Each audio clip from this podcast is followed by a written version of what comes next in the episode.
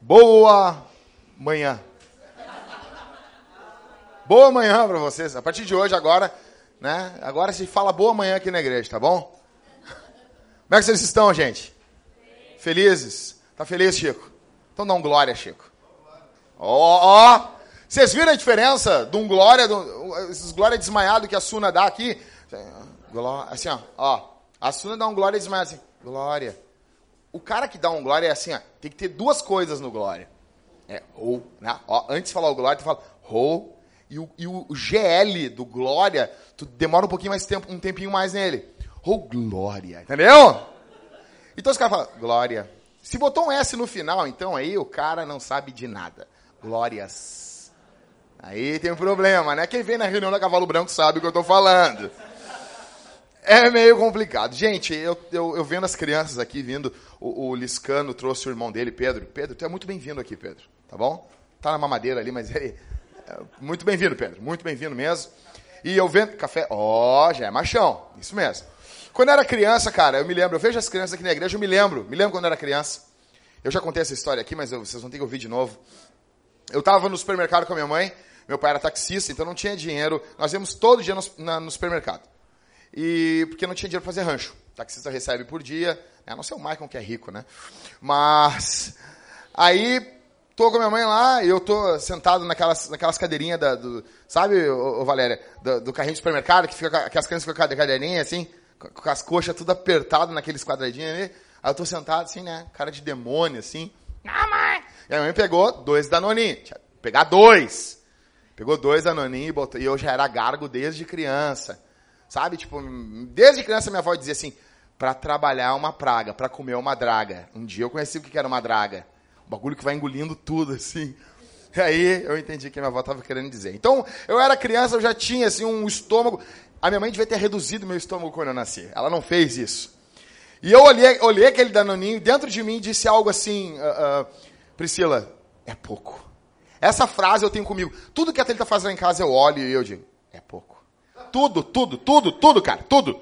A minha frase, quando eu vejo comida, eu penso, é pouco. Não vai dar. Não vai dar. Ontem o Michael foi lá em casa, assou as coxinhas. Eu tô de dieta. Comi 14 coxinhas de frango, de dieta. Quem você quer enganar, Jackson, né? Aí eu tô ali no, no, carrinho de compras com a minha mãe, e quando ela virou a cara, virou a cara pro outro lado ali, ah, não sei o que, o vizinho eu grudei um Danoninho Max, que era um grandão, tinha uma capinha. Eu troquei rapidão e botei ali e continuei. Tem cara de retardado, assim, parecendo um sinforoso, tá ligado? E daí, quando chegou, chegou no caixa, não tinha essa coisa de caixa. Não, negão, era tu que empurrava o bagulho, entendeu? E ainda na época que eram uns bagulhos de papelão, ainda tu, não tinha essa cola de. Tu botava os negócios ali dentro e carregava uns bagulhos de papelão. Cara, quando minha mãe olhou aquilo, dinheiro não dava. Dinheiro não dava. Não, o que, que é isso? Eu, não, eu quero. A primeira vez, a última vez que eu fiz isso. Nunca mais eu fiz. A minha mãe olhou para mim assim e deixou chorar. E eu gritei, eu quero! Me joguei no chão e fiz o tendel e as pessoas me olhavam e eu. Boa, fiz uma loucura, uma loucura ali dentro. E a minha mãe, calma, ela olhou para mim, ela disse assim: em casa, a gente vai conversar. E eu até então nunca tinha tido conversa com a minha mãe em casa. Nego, nós chegamos em casa. Eu apanhei tanto, tanto, tanto. E o engraçado é que as mães, quando, quando o cara fica velho, ela diz, mas tu não apanhou nada quando era criança, porque não era tu. Cara, eu apanhei tanto. Eu era uma criança que eu parecia lobotomizado. Saía no centro, daí a mãe, a, dizendo, ah, mãe não tem. Não, mãezinha, eu amo a senhora, não gosto dessas coisas. Chegava na casa dos, da, do, das visitas, assim, tu quer uma água? Olhava pra mãe, assim, tipo, pô, água, cara. Entendeu? Da mãe dizia, pode pegar, entendeu? Foi assim, cara, foi assim. E por que isso, gente? Por causa da cobiça. Desde, desde criança. Cobiça. Eu vi o bagulho disse, não, não quero esse aqui.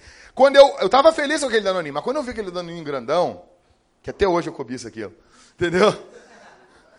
Mas eu, eu penso que se eu pegar, minha mãe vai bater em mim hoje, assim. E quando eu, cara, eu cobicei aquilo, desde criança.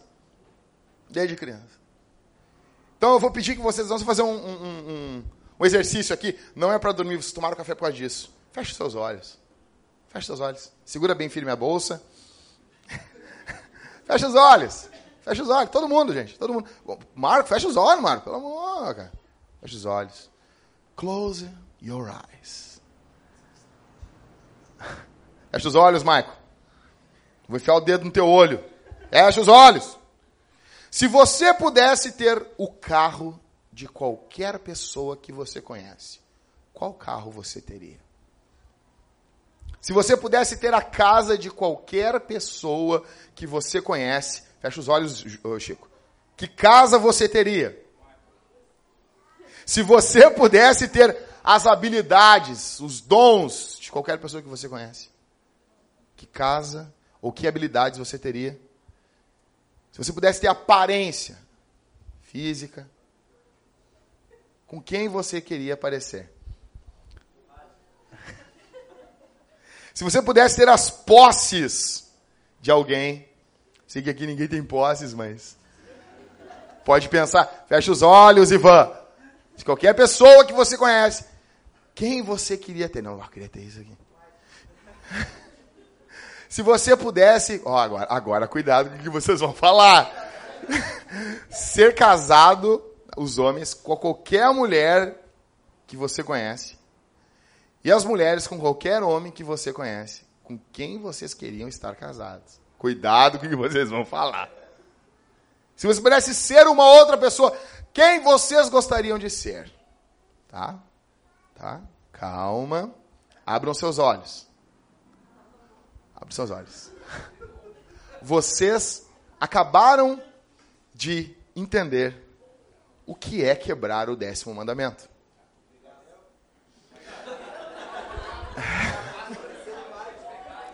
Eu sabia que esse comentário chegaria e eu já me precavi. A grande questão aqui é que alguém vai dizer aqui no nosso meio assim: Ah, tu que me. Não, não, não. É a tua natureza, meu velho. Primeiro de tudo. Segundo, segundo, segundo. Se alguém se levantar e dizer aqui, você pensou em qual casa? Você pensou em qual mulher? Você pensou em quais, quais talentos e quais dons? E alguém dizer, ó, se alguém dizer assim, eu, eu pensei, eu pensei.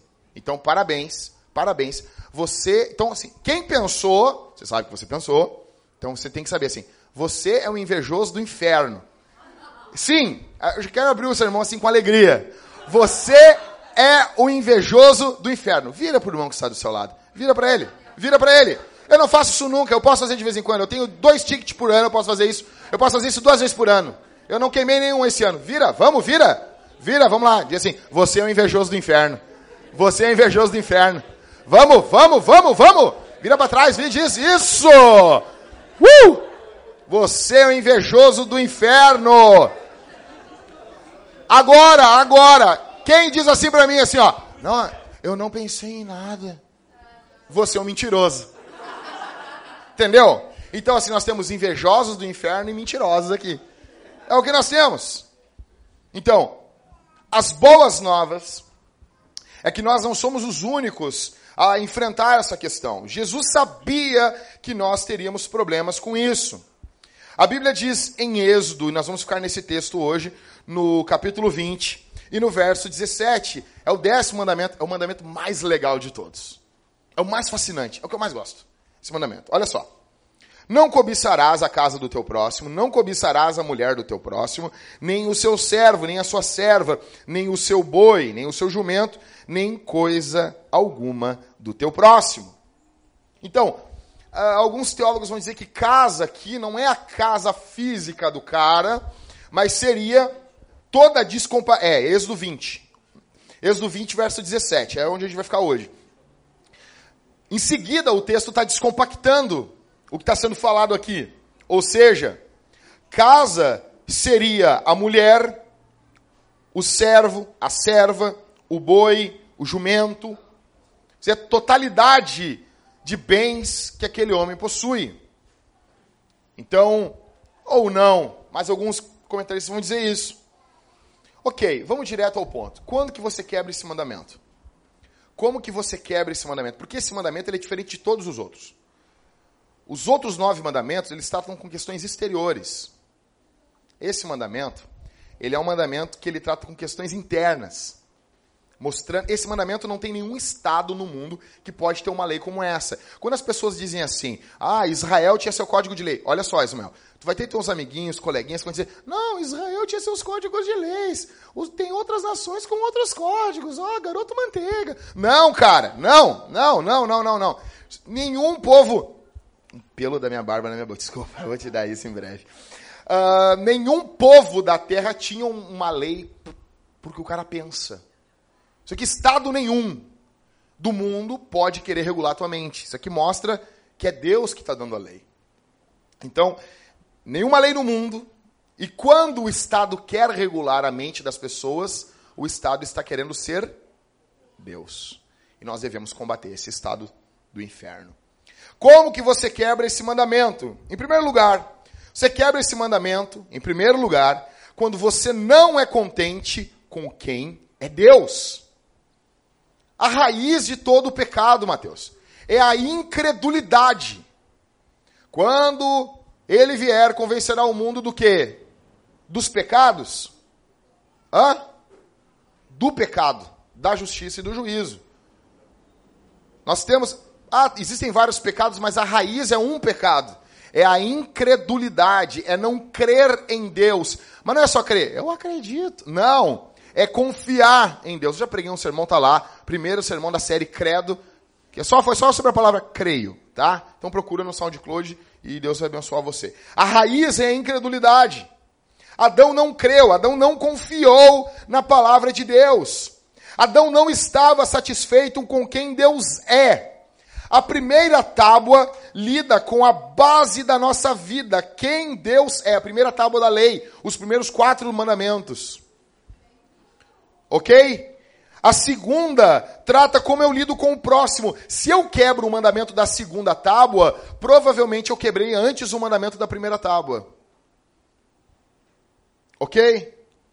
Então, você quebra primeiro o mandamento da primeira tábua. Por exemplo, o cara só vai matar uma pessoa, quebrando o sexto mandamento. Por que, que ele vai matar? Porque com certeza esse cara não confia, não cultua a Deus. E essa alienação de Deus faz com que ele não respeite a imagem de Deus na vida do próximo. Existe uma desconfiança de Deus. Você não é contente com quem Deus é. Uma disposição mental que não lhe dá descanso um pensamento de que Deus é vaidoso e orgulhoso, que Ele quer tudo para Ele. Ah, mas olha só, estou lendo a Bíblia, Deus quer que eu adore Ele. Deus quer que eu renda a graça. Deus não divide a glória dele com ninguém. Bom, nem um pouquinho, cara. Ou só uma carinha, sim. Dá uma gloriazinha para mim, rapaz. Ah, você já pensou isso? Já pensou, ah, mas Deus é demais. Deus quer tudo para Ele. Cara, Deus é o Criador. Ele é incomparável. Não há quem nós podemos comparar Deus. Isaías diz, Deus dizendo por intermédio de Isaías, a quem vocês vão me comparar? Então, quando eu não rendo glória, ou seja, importância, peso a esse Deus, eu vou render a outra coisa.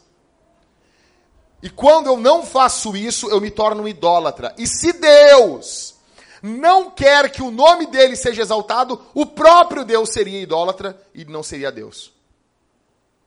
Então, nós queremos que o nome de Deus seja glorificado e o próprio Deus quer isso, porque isso é o correto no universo. A ordem das coisas flui de forma correta, justa, desse jeito. Ele é o Criador. E, em segundo, a nossa vida é melhor afetada, nós somos mais felizes quando isso acontece. Você não tem felicidade plena quando o seu nome é adorado ou glorificado. Então, você não é contente com quem Deus é.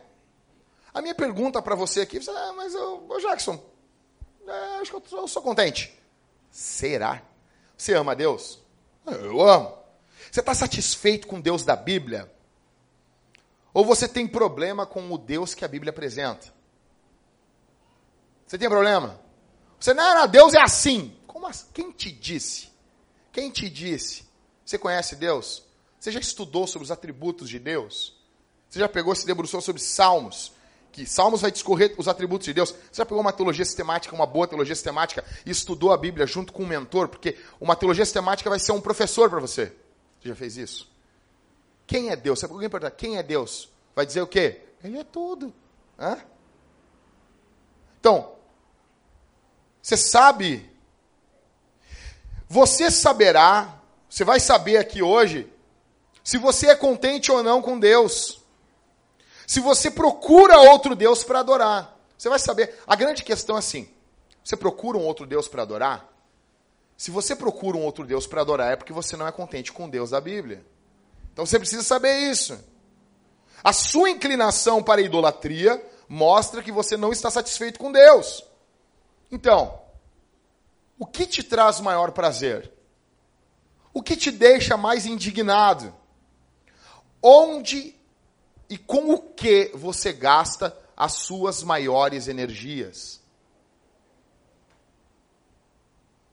O que não pode deixar de ser feito por você no seu dia a dia? Não, isso não, não pode dar, isso tudo pode eu posso não fazer, mas isso aqui a grande questão, por que, que o culto ele é o elemento central da vida do cristão? Por que, que o culto diário ele é o elemento central da vida do cristão? Porque é uma mensagem de rebeldia que nós estamos passando para o mundo. Vocês estão se rebelando contra a ordem do mundo. Hoje, ser rebelde não é mais andar numa moto, dando tiro para cima, engravidando, fazendo sexo fora do casamento. Hoje, ser rebelde não é sair por aí, pichando o muro, usando drogas, bebendo até morrer. Todo mundo hoje está fazendo isso. Todo mundo faz esse tipo de coisa hoje. Se você quer ser rebelde, leia sua Bíblia, ore a Deus, cuide de sua esposa. Você, mulher, se submeta ao seu marido. Você estará sendo rebelde. Você estará mandando uma mensagem de rebeldia contra a cultura que nós estamos vivendo. Nós precisamos de cristãos rebeldes. A minha pergunta é: o que, que não pode faltar no teu dia a dia? É o culto. Não, eu preciso ler a palavra. Não pode, não pode, não pode passar um dia sem eu meditar na palavra de Deus. Isso é fundamental para você ou é descartável? Ir para o emprego é muito sério. Você tem que ir para o emprego. Mas isso é mais importante do que meditar na Escritura. Então eu não vou trabalhar para ler a Bíblia. Não é isso que eu estou falando, seu vagabundo do inferno. Você tem que trabalhar mas você não pode deixar de cultuar a Deus. Se vo... Presta atenção. Se Deus é o centro, ele, ele tem que ser cultuado. E se pinta qualquer coisinha e você deixa o culto de lado, essa coisa é mais importante do que Deus. Do que Deus. Sabe uma hora que você pode fazer o culto? Você pode levantar três da manhã e fazer o culto. Você pode meditar na palavra. Não tem desculpa para um cristão não ler a Bíblia. Não tem desculpa para um cristão não orar. Se você não faz isso, você, você não está demonstrando que Deus é o centro da sua vida. Você vive para o quê? Trabalho, casamento, amigos, família, noiva, namorada, namorado, seu corpo, sua carreira. Onde e para quem você faz seus maiores sacrifícios. Você sacrifica a leitura da Bíblia por. Ou seja, tem um aniversário do João, eu tenho que ir lá. Aí tem o aniversário do João é um Deus, aí você está pegando, tem um altar, e você está sacrificando, botando ali nesse altar a Bíblia e botando fogo na Bíblia naquele dia. Ao Deus aniversário de João. Nós temos que ser radical com isso, velho. Tem que ser radical com isso. Você sacrifica o estudo da teologia pelo quê? E aqui eu quero dizer, principalmente o pessoal aqui da Vintage. Os negros começaram a leitura de teologia sistemática do Gruden. E no começo, negão, vassoura nova varre bem, é festa, né? Ah, nós amamos o livro azul, e, ah, que legal, Gruden é nosso amigo, não sei o quê. E vão indo, e os mortos vão ficando no meio do caminho.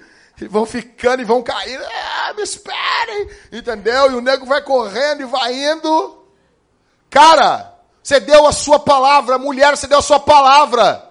Senta a bunda na cadeira e lê. E lê. Estuda. Tira a internet. Tá comendo demais, tá dormindo demais. Lê, te dedica. Ai, meu filho, Deus leva o teu filho. É problema? Ah, tua cria te, te impede? O Senhor leva. Não, não, não. Fica tranquilo que o Senhor leva. Eu estou falando, isso aqui é sério. Em 1998, eu conheci uma mulher e um marido que viviam falando mal dos filhos. Ah, meu filho me impede disso. Ah, não posso não sei o quê. Morreram. Morreram. Não reclama mais. Eles falaram na igreja que eu congregava. Disseram, eu vivia reclamando do meu filho, eu tenho certeza que o Senhor levou. Meu marido me impede, o Senhor leva ele. Fica tranquilo. Deus leva. Ah, minha mulher é um, atravanca a minha vida. Deus não vai levar ela, vai ficar com ela. Ela vai ficar velha do teu lado, enchendo da tua paciência. Questão, a questão é a seguinte, gente. Você sacrifica o conhecimento de Deus pelo quê? Então, aí está o teu Deus. Você não está contente com Deus da Bíblia. Você não está satisfeito com Deus da Bíblia. Você não está satisfeito com Ele, porque Ele precisa ser conhecido. E o conhecimento de Deus não é só por intuição, não, é por leitura. Deus deu um livro. Deus disse, ó, seguinte, vocês vão me conhecer lendo. Lendo. É lendo. Daí, Deus deu um jeito para a gente conhecer a Deus. É lendo. E daí quando você, pentecostal, eu gosto disso. E daí quando você negligencia isso, você está dizendo para Deus: Eu não quero te conhecer. Está entendendo isso? E na tua cabeça agora está pensando: Não, não, Jacques, não é assim. É assim? Sim. Então, em primeiro lugar, como que a gente quebra esse mandamento? Quando nós não estamos contentes com quem Deus é. Você não está contente. Você não está contente. Nego, nós lemos a sistemática do Gruden o Everton, o Rodrigo e eu, nós lemos em seis meses. Lemos cinco páginas por dia. Tranquilo. Em algum momento nós dávamos uma pausa, esperávamos uns aos outros. Então o, o, o Ever teve um problema na época que a Mari teve doente. Me lembro do Ever indo. Cara, a Mariane doente. Mariane, quase tu foi, né, Mariane? Mas Jesus te. tu quase tu foi, né? O Ever parou de falar que tu era o problema. Tô brincando. Aí, o Ever visitava, quando visitava, ficava, dormia lá no, no hospital, eu chegava para visitar, eles levavam lá um, um, um, McDonald's pro Everton. O Everton me viciou no McDonald's. E eu levava lá para ele, se te vicia nisso aí também, infeliz. Aí eu chegava lá, tava o Everton com o livro azul debaixo do braço. Por quê? Ele ia passar lá do, no hospital e ia ficar lendo. Por quê? Porque a gente quer conhecer Deus. Você não vai conhecer Deus de outro jeito. Você não vai conhecer. Você tem mais a conhecer sobre Deus. Então, negão, senta a bunda na cadeira e lê e ora. Faz a tua leitura da, sua, da tua sistemática da Bíblia um momento de devoção. Você já, já achou? A teologia sistemática do N. Gruden, então, é fantástico. Cara, ela, ela é uma pegada espiritual ali. Lê um capítulo e ora, dobre o teu joelho ali, agradece a Deus pelo que está sendo falado ali. Então, em primeiro lugar, você está contente com quem Deus é? Você está contente com o jeito que Ele quer que você adore a Ele? Você está contente em conhecer a Deus? Ou tudo tem lugar antes de Deus? Então, isso é importante. Eu acho que isso é fundamental. Em segundo, quando quebramos esse mandamento? Quando não estamos contentes com o que Deus nos dá. Em primeiro é com quem Deus é. Em segundo é com o que Deus nos dá. O cara não está contente. Então, definindo cobiça, cobiça é um desejo ímpio e descontente com o que Deus tem nos dado. É um desejo ímpio e descontente. O cara não é contente com o que Deus deu para ele a pessoa tem uma disposição sempre ingrata. Não existe alegria exultante com as bênçãos de Deus. O cara não, cara não, não é alegre. Mas não estou falando alegria por dentro, negão. Tá? Porque vai no jogo de futebol, tu não fica alegre por dentro. Não vejo, não vejo. Eu vou na arena, eu grito, eu xingo, só não falo palavrão. E seguro. Mas não falo. Eu vou lá, eu xingo todo mundo, rapaz. Grito, entendeu? Amaldiçoa até a terceira, quarta geração. Tô no jogo de futebol, cara. Aquela coisa de homem, rapaz. Então, agora. O cara chega, o cara recebe a bênção de Deus e ele fica alegre por dentro. Entendeu? Isso é estranho. Não tem alegria. Não tem uma alegria exultante. Sempre acha que merecia ou que Deus deveria lhe dar algo. Sempre acha, ai, mas meu casamento tá ruim. Deus devia ter me dado um outro marido. Ah, Deus devia ter me dado uma outra esposa. Ah, não sei o quê, mas olha essa igreja, eu devia congregar numa igreja melhor. Eu devia usar uma roupa melhor. Eu devia usar um terno melhor. Eu devia ter um carro melhor. Sempre acha que devia ter algo melhor. Não aproveita as bênçãos de Deus. E isso traz um enorme cansaço para gente. Quem é ingrato é cansado. A ingratidão traz cansaço para gente. A gente, sabe, desanima. Aqui está a grande ideia do sermão. Se você lidar com os problemas do teu coração, você lida com os problemas de comportamento. Olha aqui para mim, nego. Olha aqui para mim. Se você lidar com os problemas do teu coração, você lida com os problemas do seu comportamento. Se você lidar com o problema da sua cobiça, você resolve muitos outros problemas. O seu grande problema não está fora, está dentro. O seu grande problema é interior. Não adianta resolver o problema externo e não resolver a raiz do problema. A maioria aqui, gente, a maioria que está aqui não tem problema nenhum com dívida. Ah, mas eu tenho. Não tem. Tu tem problema com a cobiça. Não é com dívida. A maioria aqui. Problema não. Ah, mas eu tenho problema com as dívidas. Não, não. As dívidas é, é a consequência disso. Teu problema é a cobiça. É querer algo que tu não tem. E tu querer isso desesperadamente. Não há nada de errado em termos posses agradáveis. Não tem problema nenhum disso. O problema é quando a nossa identidade repousa nessas coisas. Eu vou dar um exemplo para vocês. Eu queria ter trazido a imagem e eu esqueci. Existe um aplicativo para iPhone e eu acho que para outras plataformas também. O nome do aplicativo é I, I Am Rich. Eu sou rico. Esse aplicativo, ele custa mil dólares. E ele não faz nada. Ele só diz que eu sou rico. A pessoa vai comprar esse aplicativo na Apple Store, vai baixar para o seu iPhone, e quando ela clicar nesse aplicativo, brilha uma esmeralda. Esmeralda é vermelha, né? Rubi. Brilha um rubi. E daí tu clica nesse rubi e aparece, eu sou rico e por isso posso comprar isso aqui, que não faz nada. O, a, a, última vez que eu vi sobre esse aplicativo, tinha sido vendido, 80, 80 pessoas baixaram ele no mundo. Ah, é pouco? Cara, ele não faz nada. O cara que fez esse aplicativo, é isso aí, meu, baixa porque tu é rico. Tava 80 mil no bolso. Deu uma parte para Apple e tá aí. Por quê? Ele quer que quando alguém pegar o celular dele, esbarre por esse aplicativo. Ele quer mostrar quem ele é ele pode gastar mil dólares em uma imbecilidade dessas. A grande questão não é quando temos coisas agradáveis. A grande questão é quando a nossa identidade repousa nisso, como esse aplicativo. As igrejas que pregam o evangelho da prosperidade são uma amostra que as pessoas não estão satisfeitas. O nosso mundo vive em cobiça. Você não vai ser feliz por ter mais parafernalhas, por ter mais gadgets. Paulo foi feliz com tudo e com nada. Jesus era feliz no céu com tudo, como rico, e na terra como pobre, não tendo nada. O problema não são as suas posses, mas sim o seu coração. Tem uma frase de um CEO de uma empresa americana, o nome dele é Randall Rothenberg.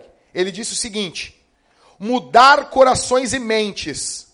É sobre isso que a publicidade trata. Mudar corações e mentes. Não é só vender um produto, eles estão. Eles estão querendo mudar, estão querendo converter as pessoas ao consumismo. Nossa economia é, está apoiada hoje Na cobiça. Vamos apoiar o socialismo? Não, negão, bem capaz, tá, é louco. Só nós estamos dizendo que o capitalismo não representa tudo que o evangelho fala. E o evangelho também tem crítica à esquerda e também tem confrontação e chamar as pessoas mais da ala da direita ao arrependimento. Que a cobiça é pecado. Só que quem fala isso não deve ser o Estado, deve ser a igreja como voz profética no Brasil.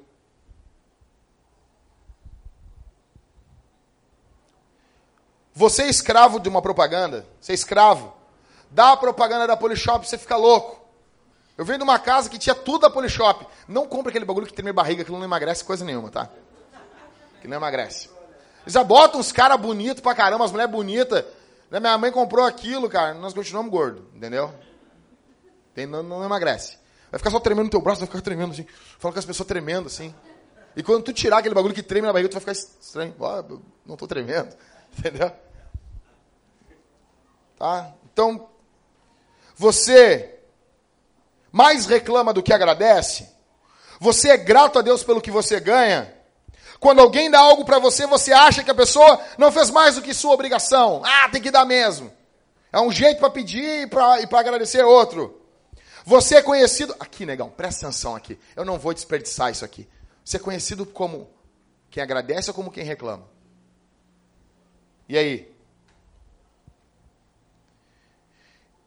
E se você acordar amanhã com somente as coisas pelas quais você agradeceu hoje, você acorda com o quê?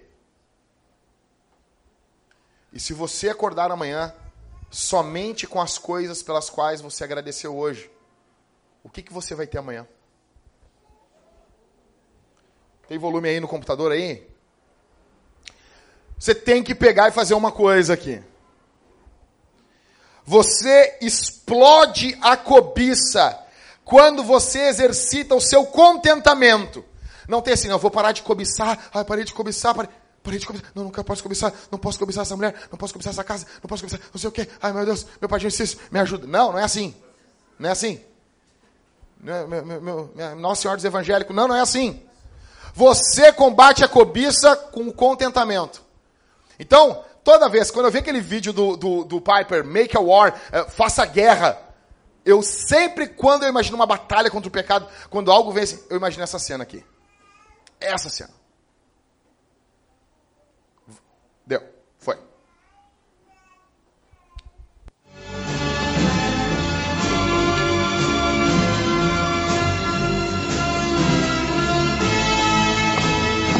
Mas ah, galo!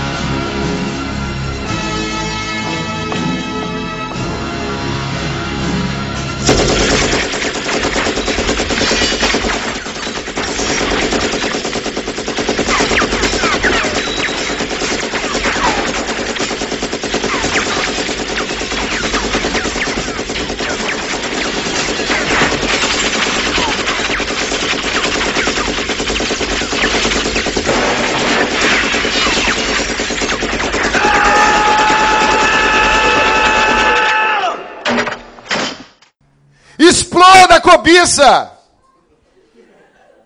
É isso, cara. A vida espiritual é uma guerra. Você precisa explodir a cobiça. Você precisa declarar guerra. Toda vez que eu falar guerra contra o pecado, me vem essa imagem na cabeça. Ah! É isso aí, velho. É isso aí, a disposição de Romanos, se pelo Espírito vocês mortificarem as obras da carne. É guerra, velho. É isso aí, meu. Então, Quer lutar contra a cobiça? Seja contente com que Deus é, com quem Deus é, e seja contente com o que Deus tem dado a você. Seja contente, seja alegre. Em terceiro e último, quando você quebra esse mandamento. Então, em primeiro, como é que é, pessoal? Quando eu não sou contente com o quê? Com que Deus é. Em segundo, com o que Deus dá pra gente. Em terceiro, eu não sou, quando eu não sou contente com o que Deus tem dado ao próximo. A marca de quem quebra esse mandamento é inveja. Não existe alegria com a alegria do próximo. Vamos lá. Aí o cara chega assim, pá, cara, tô muito feliz. Por quê, negão? Pá, ganhei uma promoção no serviço. Você fica, né? Que legal. Entendeu? Orem pelo Everton. Vai ser chamado aí, ganhar um, bastante dinheiro aí, que vai ser chamado aí. Mariana andar que nem uma perua na rua aí. Vai comprar um poodle e vai andar num carro com um lenço assim, uns óculos e um, e um, um carro conversível vermelho. E o Everton assim com, com pullover por cima, assim, sabe? É, eu tô, eu tô vendo vocês bem louco. Ou seja, tem alegria com isso. Tem alegria quando gravidez, as mulheres engravidam, as outras ficam com inveja. Oh, para com isso, rapaz. Te alegra. Se alegra. Engravidou, que bom. Quando eu vejo lá a mulher que teve oito, oito filhos, vocês viram lá que eu botei no grupo da igreja lá, oito cesárea. A mulher cheira a cueca do marido dela engravida. Uma loucura. Mulher é um poço de fertilidade, ela não pode o marido dela. E ele sorrindo na foto, né, Maico? Aquele cara é um cara feliz, Maico. Ou seja, que bom. O cara compra um carro novo. Ô, negão, não sei se vocês mudaram a temperatura disso aí. Por favor, vocês vão me matar aqui, cara. Pá, tá louco, que calor do, do capeta. O cara compra um carro novo. Vocês viram o carro do Michael já? Nós vamos lá ungir o carro do Michael essa semana. Tô brincando, brincadeira. A gente não faz isso, tá, gente? Fica tranquilo. Entende? Agora, o cara comprou um carro. Coisa bem boa, gente. Aquece os bancos lá, Michael? Não, ainda não. O próximo vai aquecer, Michael. O próximo vai aquecer e vai, vai, vai gelar. Imagina. Vai dar para fritar um ovo no banco.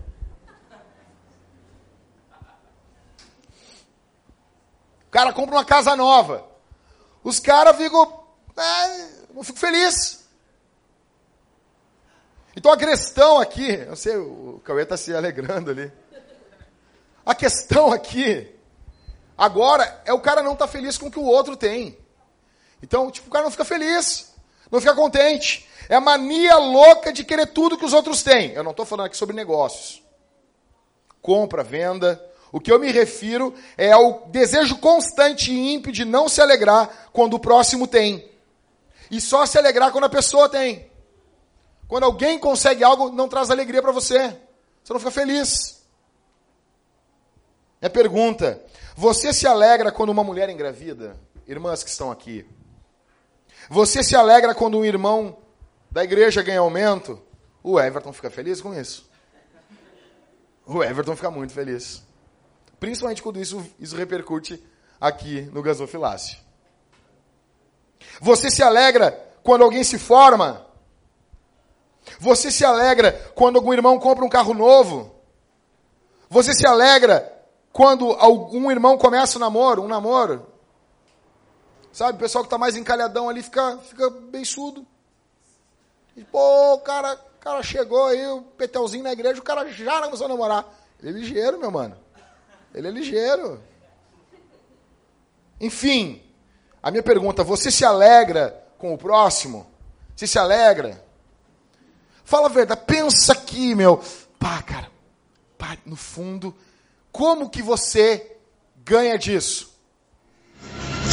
Assim.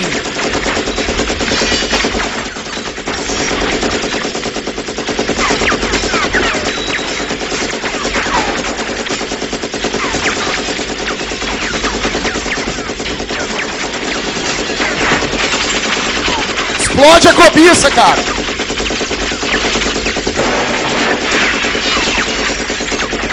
Assim. Assim, cara.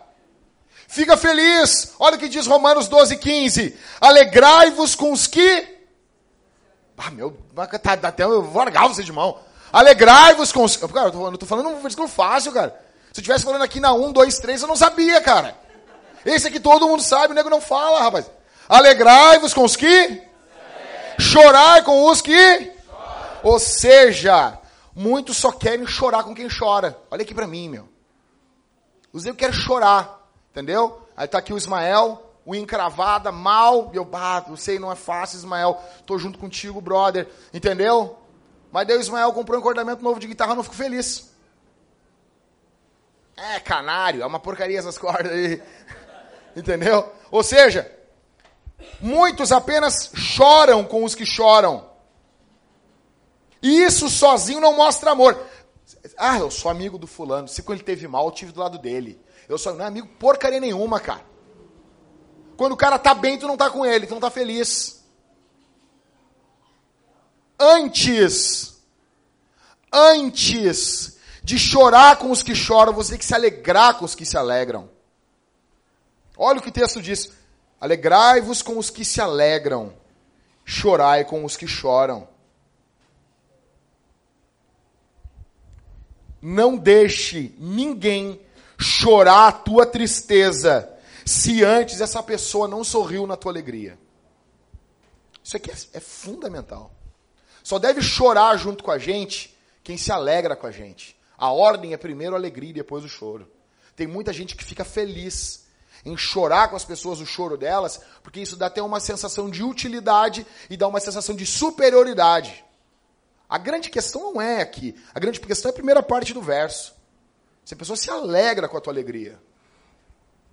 Você se alegra com a alegria dos outros? Gente, eu vou encerrar com três coisas para você dormir hoje feliz. Você dormir feliz aqui. Para casa, pensando nisso. A gente está encerrando essa série dos Dez Mandamentos. E você precisa saber dessas três coisas, encerrando essa série.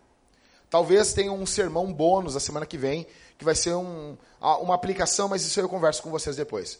Mas a, nós estamos encerrando os Dez Mandamentos hoje. Você precisa saber três coisas para dormir feliz. Em primeiro lugar, Deus é um Pai amoroso. Presta atenção nisso. Não desperdiça isso por ter ser tão simples. Deus é um Pai amoroso. Olha o que diz 1 Timóteo 6,7 ordena. É muito legal. Imagina, falar isso para um pastor. Ordena. É. Ordena aos ricos deste mundo que não sejam orgulhosos, nem ponham a esperança na incerteza das riquezas. Imagina um nego tem dinheiro aqui na igreja e achar assim, não seja orgulhoso. Que isso, pastor? Nem, nem põe a esperança na incerteza das riquezas. Olha a continuidade do versículo, olha que legal. Mas em Deus, que nos concede amplamente todas as coisas para que dela desfrutamos. Olha só, cara. Do lado é uma paulada e do outro lado é um carinho. É assim que pastoreia, entendeu? Então primeiro dá uma paulada no cara, depois tu faz um carinho. Olha só. Mas é, é assim mesmo. O Paulo tá mandando aqui, cara. Ou seja, tu dá-lhe uma palavra para os ricos não colocar a confiança nas riquezas, não serem orgulhosos, não ter esperança no dinheiro, mas em Deus. Daí olha o que ele fala sobre Deus, que nos concede amplamente todas as coisas para dela desfrutarmos. Deus, o nosso Deus, é um Pai amoroso que nos dá bênçãos e Deus tem prazer em nos ver desfrutando de bênçãos. A teologia da prosperidade é uma porcaria do inferno, mas a teologia da miséria também é uma porcaria do inferno. Porque a teologia da prosperidade diz: aquele que tem, Deus está feliz com ele. A teologia da miséria diz o contrário: aquele que não tem, Deus está feliz com ele. No inferno terão ricos e pobres. Pessoas que passaram fome vão para o inferno também, negão. Tá? E o contexto também é outro. Se Paulo está falando por ordenar os ricos, é que na igreja também pode ter rico. Então esses dois extremos são perigosos. Mas Paulo encerra o versículo dizendo o quê? Que Deus nos dá graciosamente todas as coisas para dela desfrutarmos. Ou seja, o nosso Deus é bom. O teu Deus não tem prazer em ver você sofrer. Ainda que vem, ele use o sofrimento para moldar a nossa vida. Mas Deus não está feliz. Deus não está alegre. Eu tenho essa onda mais reformada tem sido uma bênção no Brasil. Mas a gente tem, tem, tem distorcido as coisas. Eu sou um desgraçado do inferno. Quem tu é? Pecador, miserável, não sei o quê. Peraí, negão. Tudo bem. A, a doutrina da depravação total é uma verdade. Mas não para aí. Nós somos imagem de Deus. Se tu ler Efésios, nós somos amados, nós somos reconciliados, nós somos justificados, nós somos eleitos. Segura, negão. A depravação total não define a antropologia bíblica. Ela não põe um ponto final nisso. Ok? Então, o nosso Deus é um Pai amoroso. Deus tem prazer. Para alguns de vocês, Deus vai dar mais, para outros, Deus vai dar menos. Tá? Você tem que entender isso. Então, esse verso diz o quê? Nós, nós entendemos algumas coisas. Existem ricos crentes. Esses caras não devem confiar nas riquezas. Deus tem prazer em que desfrutemos das coisas boas da vida. Deus tem prazer nisso. Deus tem prazer. Deus olhou ontem para mim lá, eu comendo 14 coxinhas de frango feito pelo Michael. Eu contei, cara. E quando, quando eu contei 15, eu me lembrei que a Thalita botou um ossinho no meu prato. Eu, não, é 14. É 14. Eu não comeria 15. Pior que dava. Tinha uma coisa dentro de mim que dizia, vai mais, vai mais. Então, ontem eu entendi o que é cobiça, Michael. Então, Deus tem prazer. É que nem um pai que dá um presente pro filho e fica feliz quando vê o filho desembrulhando o presente. Tem prazer, cara. A gente tem prazer, Deus tem prazer nisso. Mas nós não devemos fazer dessas coisas o nosso Deus. O grande problema não é você ter um bom carro, não é você ter uma boa casa. Eu botei lá na internet lá, eu quero ter uma caminhonete, quero ter, tenho um sonho de ter uma caminhonete. Pode ser velha, desgraçada, pode ser aquelas caminhonetes que tu compra por R$ 1.500 e tem 10 mil reais de multa. Mas eu, eu, e o Michael, a gente tá sempre. O Michael, manda um, o Michael mandou para mim uma caminhonete que tinha. Cara, tinha duas.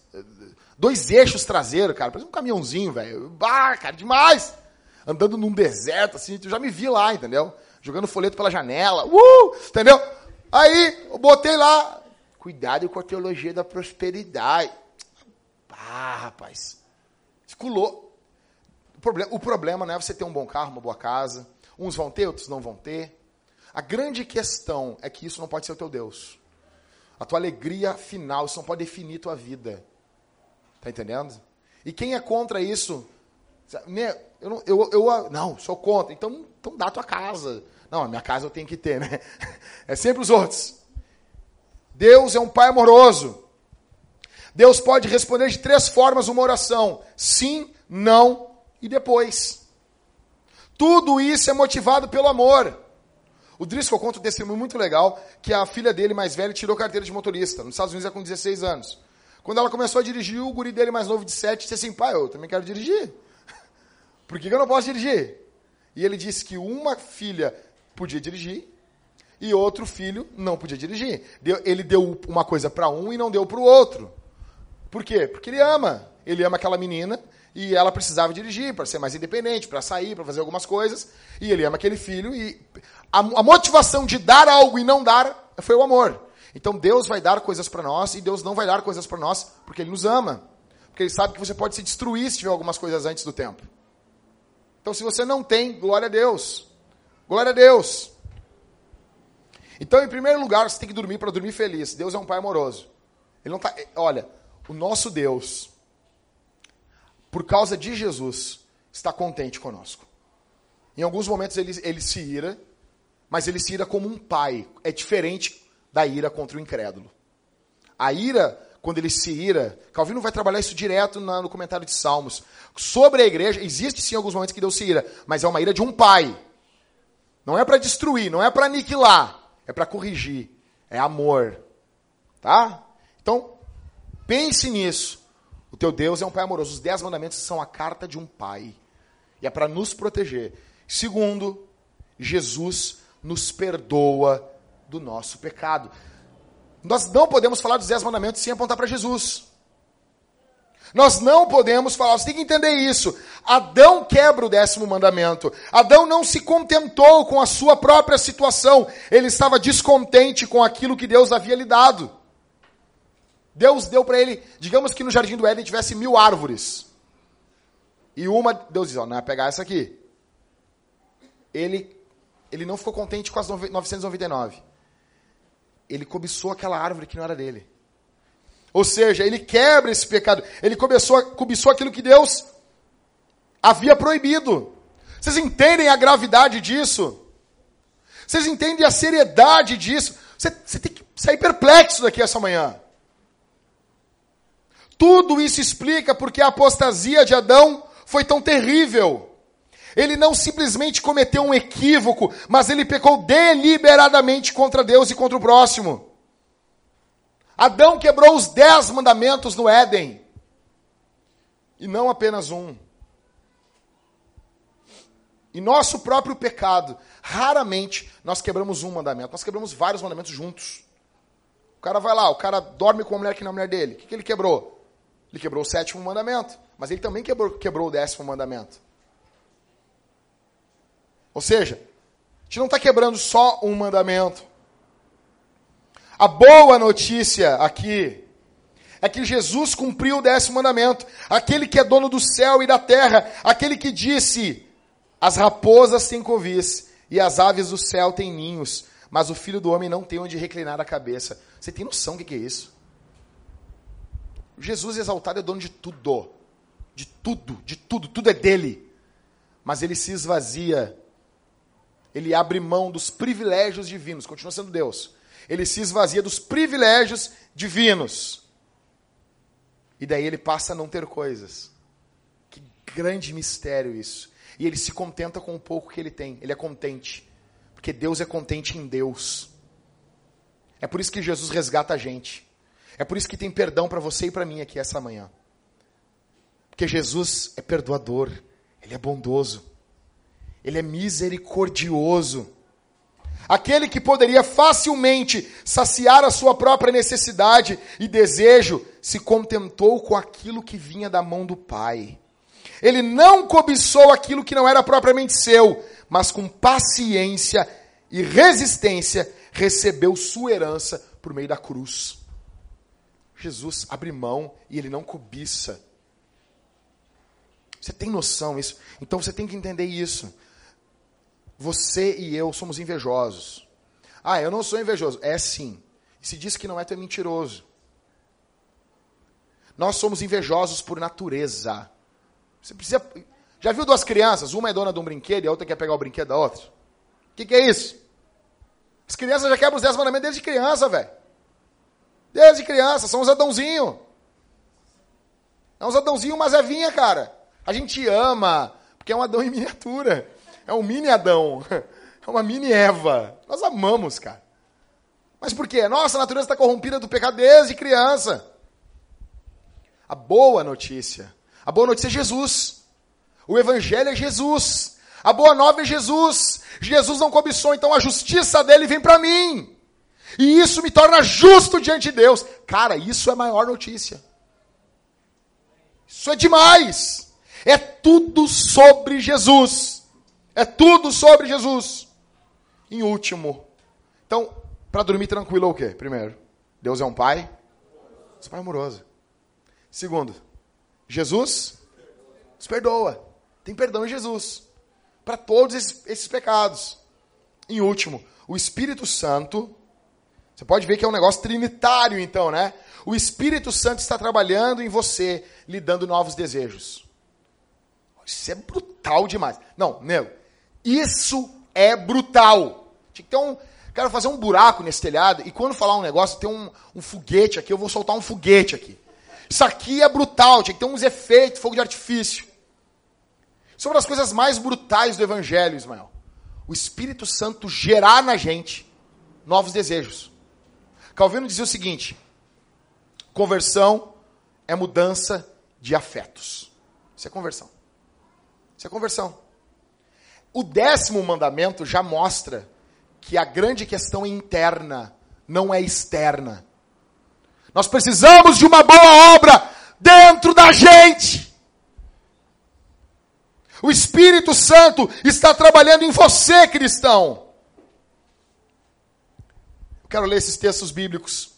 Esse foi o primeiro texto que eu li na igreja, em 1998, que eu falei um pouquinho sobre isso no culto de jovens. Ezequiel 36, 25 ao 27. Então aspergirei água pura sobre vós e ficareis purificados. Eu, o Senhor está dizendo, tá? Eu purificarei de todas as vossas impurezas e de todos os vossos ídolos. Verso 26. Também vos darei. Quem está dando esse coração aqui? Deus, vos darei um coração novo e porei um espírito novo. Quem está botando esse espírito novo? Que, que os arminianos querem falando? Novo dentro de vós. Tirarei de vós o coração de quê? E vos darei um coração de carne. Também porei o meu espírito dentro de vós. Olha isso aqui agora. E farei com que andeis nos meus estatutos. É Deus, é o Divino Espírito que age dentro das nossas vontades, impulsos. E Ele, cristão, está mudando os teus impulsos. Ele está mudando os teus desejos dia após dia, através da pregação do Evangelho. E farei com que andeis os meus estatutos, e obedecerei os meus mandamentos e os praticareis. Deus faz tudo isso. Jeremias 32, 40. De novo, gente. Farei com eles uma aliança, o quê? O quê? Eterna acaba quando? Nunca. Farei com eles uma aliança eterna, não deixarei de lhes fazer o bem, e porei o meu temor no seu coração. Olha que fantástico isso. Para que nunca se afastem de mim. Deus não quer que você se afaste dele. Então Deus muda a tua vida. Deus coloca temor em você. Para que você nunca se afaste dele. É Deus. É Deus. Essa, por que, que a aliança agora é eterna? Olha aqui para mim. Tinha as alianças, né? Deus fez aliança com fulano. Se uma das partes quebrar a aliança, o que, que acontece? Acabou. Como é que agora a nova, a, a nova aliança, como é que ela está feita hoje? É Deus com Deus. O dia que Jesus cair, aí nós caímos. Ou seja, nunca. A aliança é eterna. Filipenses 2,13. Porque é Deus quem produz em vós tanto o querer como o realizar, segundo a sua boa vontade. É Deus. O Espírito Santo está trabalhando em você. E o incômodo que a pregação gera é o Espírito Santo trabalhando em você. E ele está trabalhando lhe dando novos desejos. E ele está trabalhando lhe dando novos impulsos. Mas eu sou tão pecadora. Isso é o Espírito Santo trabalhando em você. Então você pode dormir tranquilo porque o Deus Trino está do nosso lado. O Pai é um Pai amoroso. Jesus é perdoador. E o Espírito Santo, ele aplica a obra de Jesus na gente, nos dando novos desejos.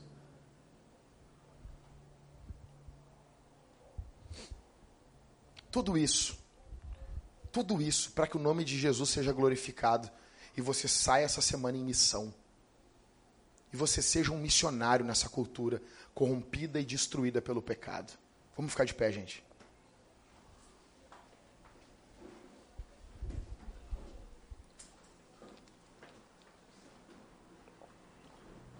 Você pode se jogar na missão essa semana, porque não te falta nada. Não falta nada para você. O Senhor é o meu pastor e nada me faltará. Nada. Nada. Senhor, obrigado pela tua palavra. Obrigado pelo teu evangelho. Obrigado porque hoje encerramos aqui uma série de sermões os dez mandamentos. E que foi falado aqui nesses dois meses e meio. Seja um tema de mudança na vida dos teus filhos. Que os teus filhos durmam tranquilo, tranquilos, sabendo que o Senhor é um Deus amoroso, um Pai amoroso. Que Jesus perdoa o nosso pecado e que o Divino Espírito gere em nós novos desejos. Que lutemos contra a cobiça que lutemos contra a disposição interna de quebrar teus mandamentos. No nome de Jesus. Se enquanto eu pregava, o coração de alguém foi compungido pelo Senhor, foi esmagado pelo Senhor, que ele seja renovado pelo Senhor. Transforma. Aplica esse sermão à vida de cada um no nome de Jesus, eu te peço. Amém.